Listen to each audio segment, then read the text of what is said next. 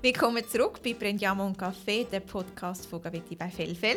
In dieser Folge rede ich mit Kilian Wagner, einem Mitgründer von View. Ich habe mich sehr auf das Gespräch gefreut, weil heute ist View mit seinen schönen Brüllen nicht nur online erfolgreich, sondern im stationären Handel mit über 53 Shops in der Schweiz und auch sonst in Europa vertreten.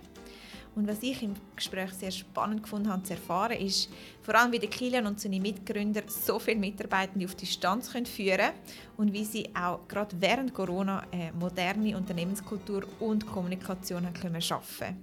Ich wünsche euch ganz viel Spaß beim Zuhören von der zweiten Episode mit dem Kilian. Gut, Kilian, äh, willkommen bei Brendame und Café. Es freut mich sehr, dass du heute Morgen bei uns bist. Sehr früh, morgen um 8 Uhr. Bist du immer so ein Frühaufsteher? Na, eigentlich gar nicht. Also nur für dich. Okay, das freut mich. Dafür habe ich dir schon ganz einen feinen Kaffee können servieren. For the Records Lieblingskaffee vom Kilian ist Flat White mit Hafermilch. Absolut, nichts anderes. Gut, enjoy. Für unsere Hörerinnen und Hörer, der Kilian ist der Gründer von View, gegründet vor neun Jahren. Und wir sind heute gespannt, um von ihm ein bisschen zu hören über die Journey von den letzten neun Jahren, ein bisschen über die Zukunft, aber natürlich auch, wie es dazu gekommen ist. Kilian, können wir noch mal ganz vorne anfangen? Noch vor der Gründung von View, kannst du uns ein bisschen sagen, in welchem Moment in deinem Leben du so gemerkt hast, dass du gerne Unternehmer werden würdest? Ja, so Unternehmer sein wollen war eigentlich schon sehr früh. Das war irgendwann mal an der Uni und vor allem auch schon mit Peter, also meinem auch dann jetzt Bio-Mitgründer. Mhm. Und wir haben immer ein bisschen so darüber gewitzelt, dass wir doch irgendwann mal jetzt auch äh, mal selber äh, Unternehmer werden wollen. Aber faktisch sind wir nach der Uni erstmal beide Berater geworden. Mhm. Und haben genau eigentlich das Gegenteil gemacht von Freiheit und Risiko und Unternehmergeist. Mhm. Und irgendwie haben wir das erstmal auch gebraucht. Ne? Also diese den Sprung ins Ungewisse, das haben wir eigentlich dann erst fünf Jahre später gemacht. Aber der Gedanke und das Interesse, unternehmerisch frei zu sein und so eine eigene Idee zu verfolgen, das war schon früher. Unser Gründer Emanuel ist ja auch zuerst äh, für ein paar Jahre in der Unternehmensberatung. Hast du das Gefühl, das ist auch so ein, ein Erfolgsfaktor, um nachher ein erfolgreicher Unternehmer zu werden? Also Erfolgsfaktor würde ich jetzt nicht sagen, aber in vielen Bereichen hat es bestimmt auch geholfen. Ja, also vor allem, ich will sagen, wenn, dann ein Hauptteil ist Komplexität reduzieren. Also weißt du, so auf was konzentrierst du dich, wenn du begrenzte Anzahl an Stunden hast und eigentlich überall irgendwas machen könntest. Also ein bisschen dieser Fokus und Komplexitätsreduktion. Ich glaube, das ist so das Wesentlichste, was du in der Unternehmensberatung auch lernen kannst. Und dann kriegst du natürlich auch Handwerkszeug.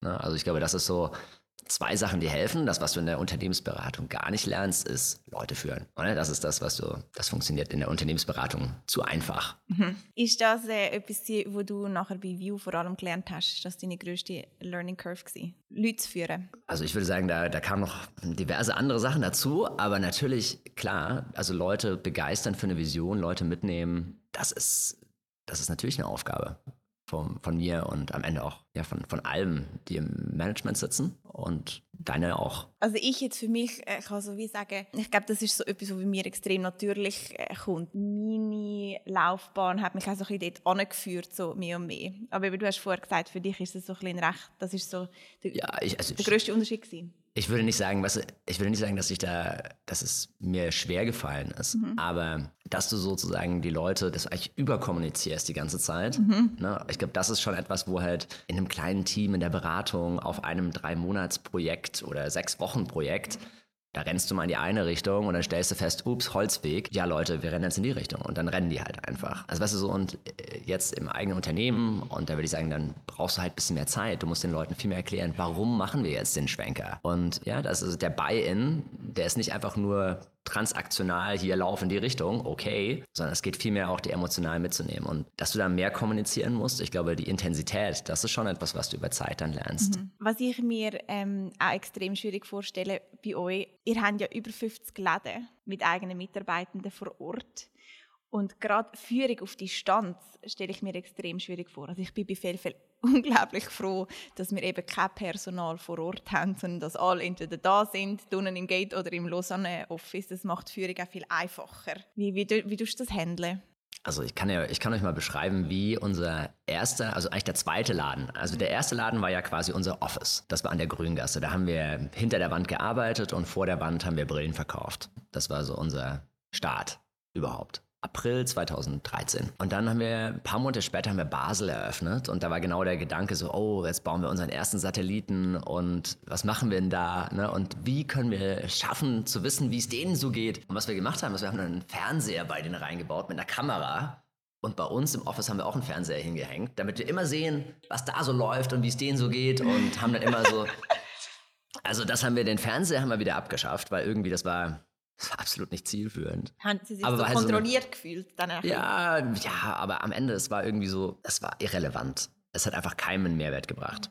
Aber was wir von Anfang gemacht haben, ist, wir mhm. machen so Weekly Team Calls. Mit also allen Laden? Mit allen. Gibt, jeden Mittwoch gibt es zwei Konferenzen, die jeweils 20 bis 30 Minuten, also schon recht viel Zeit, wenn du mal überlegst, äh, über 50 Stores und 300 irgendwas Mitarbeiter. Und dann wählen sich alle ein. Es gibt eine englische und eine deutsche Version. Das heißt, wir machen das auch zweimal. Okay. Ja, und da erzählen wir halt einfach, einmal im Monat gibt es ein Performance-Update, dann erzählen wir, jeder neue Mitarbeiter wird da begrüßt, mhm. egal wo, oder was es sonst Spannendes gibt. Fabrice stellt neue Produkte vor, einen neuen Store eröffnen, tralalala. Früher haben wir so einmal im Monat das Forum gehabt, wo einfach alle angekommen sind. Und es ist etwa eine Stunde gegangen, nachher mit anschließendem Lunch oder Apro, je nachdem, um welche Zeit es war. Und während den letzten zwei Jahren Corona haben wir auch so einen Weekly 5 pm Call, haben, haben wir es genannt, immer am Montag Nachmittag eine halbe Stunde alle zusammen. Und es ist schon gut, um die Leute zusammenhalten. Und eben genau das Vorstellen von neuen Mitarbeitenden etc. ist noch schön. Ja, total. Aber es also ändert nichts daran, dass natürlich, wenn du physisch zusammenkommst, noch was anderes ist, als wenn du eine Videokonferenz hast. Ne? Also das ist so. Was wir auch noch machen, das haben wir jetzt im November wieder angefangen, gab mal zwei Jahre jetzt Pause, ist so ein Strategiewochenende. Und da wird jeder eingeladen, der mehr als 50 Prozent arbeitet. Also eigentlich jeder. Und das ist dann, waren wir jetzt in Österreich. Und da kommen dann alle zusammen. Das sind zwei Tage und es ist mehr oder weniger so ein Tag ein bisschen Arbeiten und Strategie mhm. und dann Halligalli ohne Ende. Mhm. Aber das ist cool. So an die 300 Leute dann? Ja, in, wir machen das in zwei Etappen. Also es gibt dann sozusagen zwei Wochenenden mit jeweils dann so 100, 120 Leuten und ein paar eben, also ein paar kommen auch nicht, for whatever reason. Ja, das ist halt natürlich wie so eine, das ist eine Cultural Injection. Also was, wenn du halt mal überlegst, du bist im Store, du hast halt noch nicht den kompletten View-Groove, dann ist das auf jeden Fall ein ziemlicher Wow-Event. Wozu Kultur auch wirklich wieder kannst allen weitergeben ja, also weißt du, und wo du halt, also für mich ist es natürlich mega schön zu sehen, dass es einfach eine Truppe ist, die auch viel, sehr viel Spaß hat zusammen. Für die ist natürlich eine Möglichkeit, mal zu connecten und nicht nur digital. Wenn wir noch mal zu den Anfängen zurückgehen, du hast vorher gesagt, äh, eben nach ein paar Monaten ist der zweite Laden in Basel gekommen, wo ihr schon gedacht habt, oh, wie wir denn jetzt die Distanz handeln. Unterdessen sind ja über 50 Läden und äh, auch europaweit, also haben wir nicht mehr auf die Schweiz begrenzt. Wann ist dort so der Entscheid gekommen, dass er aus der Schweiz aus expandieren? Das haben wir super früh entschieden. Das war so dann eineinhalb Jahre rein oder so. Also uns war, wir hatten zwei Stores, wir hatten Zürich und wir hatten Basel. Und dann haben wir eigentlich den dritten Store, glaube ich, schon in München eröffnet. Also die Logik war so ein bisschen, wir probieren das mal lieber früh aus und let's see. Und da ging es dann, da ging es dann ordentlich ab. Also München hat dann direkt auch angezogen und dann wird okay, super cool, let's do more. Mhm. Und natürlich haben wir dann auch in der Schweiz noch ein paar Store gebaut und dann dann kam die nächste Welle, war dann eigentlich so Österreich, Wien. Und dann, ja, und heute sind wir eigentlich im Dach vor allem. Ne? Also jetzt eigentlich, eigentlich nur noch. Wir hatten dann mal so eine Phase, das war pre-Corona, da haben wir natürlich noch weiter internationalisiert. Also sind wir super schnell raus, Schweden, Dänemark, London. Aber das haben wir dann auch erst wieder eingestampft erstmal. Das war wieder so ein bisschen Retreat. Da hat Corona uns leider ein bisschen gezwungen dazu. Was ist der Unterschied zu den nördlichen Ländern im Vergleich zu Dach? Also generell, wenn du halt in so einen Markt reingehst, dann musst du halt bereit sein und fähig sein, nochmal irgendwie fünf bis zehn Stores mindestens zu machen. Mhm. Ansonsten lohnt sich das Marketing-Invest nicht und du kannst diesen Markt nicht so gut bauen. Und das waren wir einfach mit der Unsicherheit 2020. Das ist impossible. Dann haben wir gesagt, du schau, also davor war die Logik einfach, du, wir gehen jetzt erstmal breit, und danach gehen wir dann tief. Und dann haben wir gesagt, das ist einfach zu viel Risiko. Und deswegen machen wir jetzt erstmal Dach und also da haben wir halt noch super viel Wachstumspotenzial. Das machen wir erstmal. Phase 1. Aber ja, klar. Also, also Phase mein, 1. Ist, es, ist ja nicht mehr Phase 1. äh, äh, doch, es ist ja jetzt wieder Phase 1, äh, also Post-Corona kann man ja auch nicht sagen, aber halt in was auch immer für eine Phase wir gerade sind. Für uns ist es ja gerade jetzt wieder so, wir fangen jetzt wieder an, langsam Stores zu bauen. Weißt du, so, wir machen jetzt dieses Jahr drei Stores und 2019 haben wir 25 Stores gemacht. Insofern ist es schon wieder so ein bisschen so ein Reawakening. Weißt du, ich bin ja sehr stark vermarkten, dass ähm, eben Schweizer Design produziert in Italien, ja. kurze Lieferwege etc. Ist das am Anfang so ein bisschen sales-technisch die Idee gewesen, oder was ist der Hintergrund für den Entscheid? Also erstmal war die Ausgangsbasis, dass wir gesagt haben, hey, wir wollen das beste Produkt bauen, was es überhaupt gibt.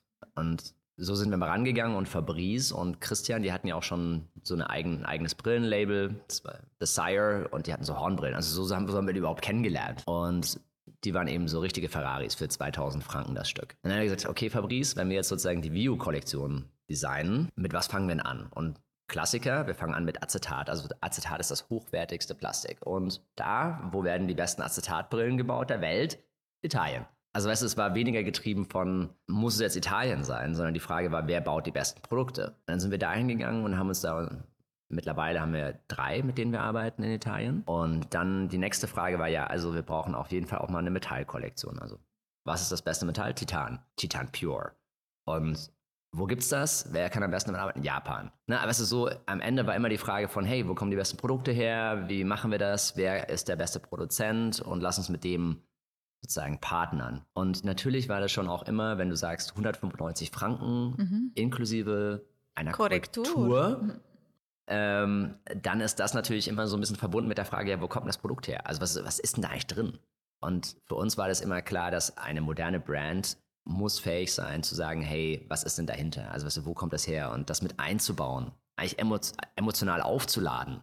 Also bei uns ist es so, wenn du in den Laden kommst, sollten sie dir nicht sagen 195 Franken, sondern sie sollten sagen, hey, das Produkt, alles, was du hier siehst, wird in der Schweiz designt, es wird in Italien und in Japan handgefertigt, da kommen Gläser aus der Schweiz rein, das kostet 195 Franken. Also es ist irgendwie so am Ende der Kette. Aber erstmal sozusagen dir die Geschichte zu erzählen und dich da mitzunehmen, was eigentlich, was du eigentlich kriegst, das ist eigentlich der Startpunkt. Eben, wenn man von Margen redet, gerade wenn man in Dach expandiert. Wie klar, es, es ist extrem hohe Qualität und es ist eine andere Zahlungsbereitschaft unter Umständen auch in anderen Ländern als in der Schweiz. Aber könnt ihr trotzdem an dieser hohen Qualität und an diesen äh, Partnerproduzenten festhalten? Also, das stimmt. Die Durchschnittspreise, also eine Schweizer Durchschnittskorrekturbrille kostet 600 Franken. Und das ist natürlich schon gegenüber 195 andere Geschichte. Ne? Also, und in Deutschland sind es ungefähr 400 Franken. Das heißt, es ist schon günstiger, aber wir sind immer noch im Verhältnis. In Deutschland kostet unsere Brille 165 Euro, inklusive der Korrektur. Das ist natürlich noch Aufpreise für höhere Stärken und so weiter. Aber es ist sehr einfach und sehr transparent. Und da sind wir preislich immer noch sehr gut positioniert. Also wir haben nicht jetzt ähm, was haben wir damals gemacht? Wir haben einfach von 195, glaube ich, den Wechselkurs von damals genommen. Ja, von damals. Genau, von damals. Und ja, das, das war dann am Ende so ein bisschen so unser Pricing für Deutschland. Mhm.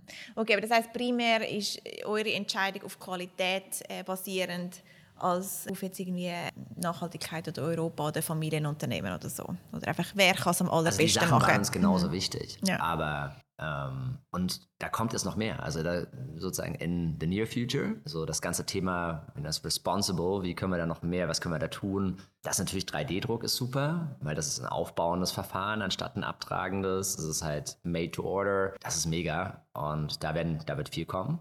Und dann gibt es neue Materialien, wo wir gerade dabei sind, unsere Supplier und deren Subsupplier und so weiter. Das müssen wir alles durchzertifizieren. Aber da wird dann als Acetat, das heute 46% organischen Content hat, also was der immer sehr viel Zellulose und so, auf 96. Also von 46 auf 96. Und das ist natürlich mega cool. Und das ist quasi auch so eine Innovation, die ihr mittreiben könnt. Ja, genau. Also wir werden einer der ersten sein, die das dann überhaupt äh, nutzen. Und das ist natürlich mega cool. Und dann wollen wir da nach und nach eigentlich die ganze Acetat-Kollektion rüberschieben. So, das ist so eins. Ne? Und dann gibt es äh, Recycled Plastik als Material. Also da kannst du dann auch mitarbeiten. Ist zwar immer noch Plastik, aber ähm, das ist zumindest mal, ich würde sagen, an allen Ecken und Enden. Was wir halt noch nicht machen, ist irgendwie zum Beispiel halt so eine, eine Holzbrille oder sowas. Das, das funktioniert einfach für Fabrice als Produkt halt nicht. Also das haben wir noch nicht hingekriegt. Ja, kannst ja nicht alles machen. Muss ja, äh, genau, das ist ein bisschen Choices. Aber okay. das Thema ist absolut, also von dem her die Verantwortung mhm. zu überlegen, hey, was ist, wie können wir Sachen besser machen mhm. und nachhaltiger und so weiter. Und mit wem arbeiten wir? Absolut. Wir können vielleicht noch ein bisschen auf die äh, letzten zwei Jahre eingehen. Mhm, klar. Ähm, beziehungsweise vielleicht sogar noch mal ein bisschen ausholen, weil ursprünglich haben wir ja View gegründet mit der Idee, dass es wirklich ein Online-Shop ist für Brüllen mit dem Heimschicken von verschiedenen Modellen, wo man wieder zurückschicken mhm. äh, kann. Haben wir dann relativ schnell in Omnichannel umgewandelt, das Businessmodell. In welchem Moment haben wir gemerkt, dass online eben doch nicht lange zum Brüllen äh, auszusuchen? Ja, also das war ungefähr Monat vier. Und okay, zwar schon. die, also das, das habe ich noch recht präsent, weil mhm. wir waren natürlich auf der Suche nach einem Office. Also der Startpunkt, warum haben wir überhaupt einen Store gebaut? Mhm. Ist eigentlich ein rechter Zufall. Ne? Und ich weiß nicht, das heißt so ein bisschen diese, diese, es hat angezogen, wir haben online sehr viele Try-at-Homes verschickt. Also das gab es ja schon immer. Die Idee war ja nie, dass wir sagen, hey, wir machen alles nur online, sondern wir haben diesen Try-at-Home, du suchst dir online vier Brillen aus und die schicken wir dir nach Hause.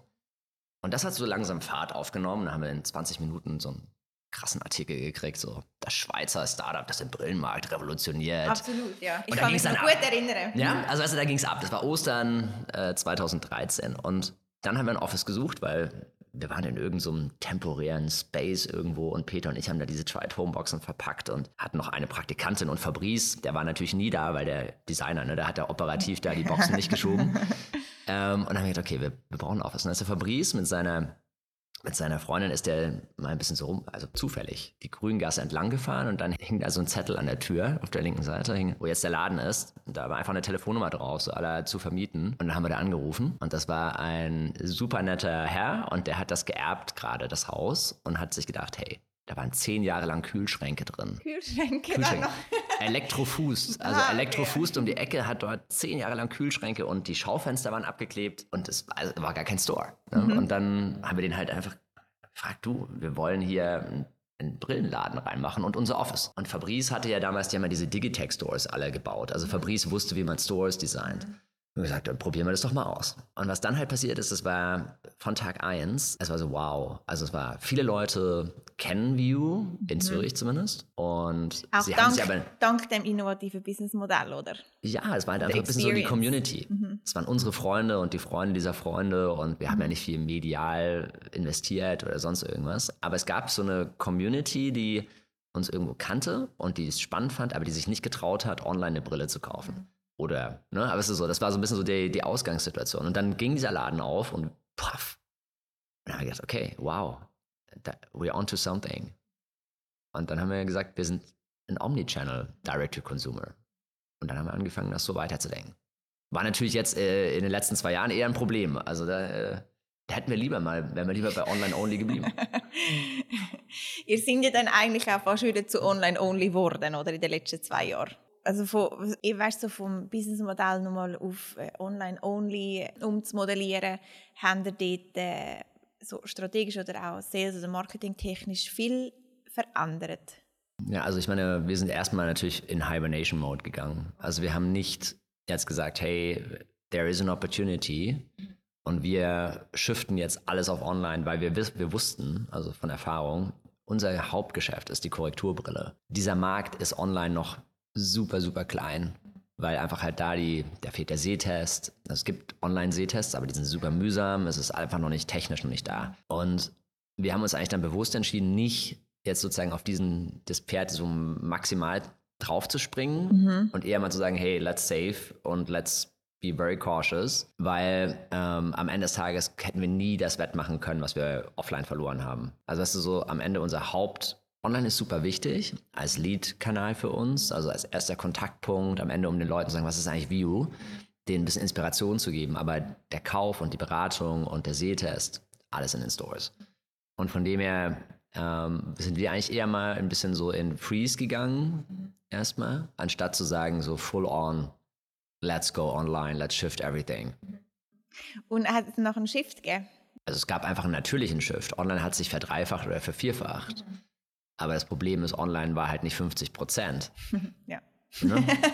ja. Also weißt du, von dem her ist es, äh, ja, da kannst du einen Teil natürlich dann wieder kompensieren, aber bei weitem nicht alles. Mhm. Also ich kann mich noch gut erinnern an den Freitag, wo, wo man plötzlich gewusst hat, okay. Freitag der 13. war das. Wirklich? Mhm. Also ich kann mich noch unglaublich gut an den Freitag, 13. März in dem Fall erinnern, ähm, wo Emanuel und ich sind da gestanden vor der Gavetti Bar und haben so ein Video aufgenommen von uns. Wir haben sehr viele Videobotschaften gemacht während dieser, Lockdown-Zeit, um einfach den Leuten auch ein bisschen näher zu sein. Und wo wir gesagt haben, okay Leute, es ist irgendwie Nachmittag um zwei, haben wir gesagt, jetzt könnt ihr alles zusammenpacken, geht heim, nehmt Ladekabel mit, Bildschirm, geht noch kurz einkaufen, genug Kaffeebohnen und stellen darauf ein, dass wir uns jetzt in den nächsten etwa zwei Monaten äh, nicht mehr physisch sehen Was ist bei dir in diesen ersten Stunden durch den Kopf gegangen? Ja, es war natürlich schon, es ging, erstaunlich rasant schnell von irgendwie so, hey, das ist ziemlich weit weg zu, oh wow, es ist da. Also eigentlich so rückblickend hätte man es schon realisieren können. Aber weißt du, man hat offensichtlich da so ein bisschen so ein, so ein Framing-Problem, dass man eigentlich versucht, an dem unangenehmen Gedanken, dass das jetzt irgendwie so hier alles Lockdown geben könnte, das war eigentlich kaum vorstellbar. Also insofern war das sicher so für alle so ein bisschen, wow, das ging jetzt extrem schnell. Also wir haben am Freitag haben wir die Leute ins Homeoffice geschickt mhm. und am Dienstag hatten wir eigentlich 50 von 56 Stores zu. Also das war ungefähr so der, der Timeframe und natürlich war dann erstmal große Unsicherheit, was überhaupt passiert. Also für uns ist es halt, die Stores sind natürlich der Haupt-Revenue-Treiber und der geht dann plötzlich mal auf Null. Das ist, ähm, war tricky. Und wie war die Zeit mit den Investoren? Hast du sie als unterstützend empfunden oder als Zusatzbelastung? Also wir haben eigentlich ja sehr viele private Investoren mhm. und einen Institutional, mhm. also Age Roads und super. Also echt krass supportive. Also völlig eher mal so, hey, wie können wir euch helfen? Was können wir tun? Ähm, die haben dann über alle ihre Portfolio-Companies versucht zu organisieren, dass du bei den großen, ne, also so, wo du deine Server hast, dass du ein bisschen was bei Amazon, äh, dass du irgendwas rauskriegst und keine Ahnung. Ne? Also das ist eher so, was können wir tun, damit wir euch helfen, noch ein bisschen die Kosten zu reduzieren, beim Funding natürlich auch helfen. Also, nee, das würde ich, also die würde ich auch wieder reinholen. Das war eine gute Wahl. Es ist schon auch noch wichtig. Jetzt unterdessen sind alle wieder offen. Halleluja, ja. Ja, also schon eine Weile dann dabei. Und äh, wie ist so die Stimmung äh, im Team? Also weißt, sind, sind alle wieder optimistisch unterdessen und ist das Business schon wieder back on track oder spüren ihr immer noch, dass die Städte noch nicht gleich voll sind? Jetzt ist eigentlich so ein bisschen mal so die erste Phase, wo wir wieder anfangen, so Vollgas auf unsere Launches durchbringen. Ähm, da passiert wieder viel. Und von dem her, das ist, das sind alle natürlich super gespannt. Ja, geht auch Excitement wieder im Team. Ja, weil ich meine, es ist halt wieder ein bisschen dynamischer. Und davor war es so, mhm. okay, also unser Returning Customer Business, das läuft. Also quasi die Kunden, die wir schon vor 2020 akquiriert haben, die kommen wieder. Und mit denen sind wir auch 2020 gewachsen, 2021. Aber es ist so da, aber wir haben einfach halt deutlich weniger Geld ausgegeben für Awareness und Neukundenakquise da haben wir halt super gespart. Und was ist jetzt so ein bisschen, weißt, wie siehst du die nächsten paar Jahre jetzt auch für dich persönlich, dein Involvement in View? Zum Beispiel Emanuel ist jetzt gerade in einem zweimonatigen Sabbatical. Wie ist das bei dir? Hast du manchmal nicht das Gefühl, hey, jetzt brauche ich mal ein bisschen Verschnaufpause oder ähm, äh, ist es bald schon Zeit, um so ein bisschen an die, an die nächste Leadership-Generation zu übergeben? Oder äh, denkst du, dass du willst ein langfristiges vom, äh, ja, Friends and Family Business aufbauen? Was, wie siehst du ein bisschen deine persönliche Zukunft bei View? Naja, also ich meine, gefühlt wachen wir ja gerade so ein bisschen von einem Dornröschenschlaf auf, auf oder? Und, und das ist natürlich eine super spannende Phase. Und das ist auch, also ich meine, I'm, I'm super excited. Jetzt machen wir erstmal wieder ein bisschen Vollgas voraus. Und ich sage immer so, mein Kriterium ist ja nicht irgendwie, ich kann dir jetzt nicht sagen, wo ich in fünf oder zehn Jahren bin. Aber mein Kriterium ist halt, lerne ich noch was, macht es mir Spaß, ähm, ist es noch sozusagen dynamisch genug, das sind die Sachen, die für mich und am Ende ist das Team, mit dem ich arbeite und da würde ich immer sagen, View ist fantastisch. Aber es ist so, was sind die Faktoren, nach denen ich entscheide, ob ich bei View bin oder nicht? Und ich würde sagen, solange, solange wir noch was bewegen können und solange ich da noch das Potenzial sehe, da würde ich sagen, ja klar. Also, aber ob das jetzt irgendwie fünf Jahre sind oder zehn Jahre oder mein ganzes Leben oder, oder drei, das kann ich da noch nicht sagen. Super, Kilian, danke viel, viel, viel mal für die spannenden Insights. Sehr gerne. Ich finde es ein schönes Abschlusswort, dass ihr aus dem Dornröschen schlafen aufwacht und jetzt wieder könnt Vollgas geben könnt. Sicher eine mega spannende Zeit für euch. Ich wünsche euch ganz viel Energie und Erfolg. Danke, euch auch. So, das ist der Podcast mit dem Kilian Wagner. Wie immer könnt ihr uns sehr gerne auf podcast.felfel.ch eure Fragen oder Kommentare schicken. Wir freuen uns sehr drauf und natürlich sind wir auch schon gespannt auf unseren nächsten Gast. Als kleinen Hinweis kann ich jetzt schon sagen, äh, wir wechseln von Startup hin zu einem 1877 gegründeten Schweizer Traditionsunternehmen. Ich freue mich jetzt schon und stay tuned.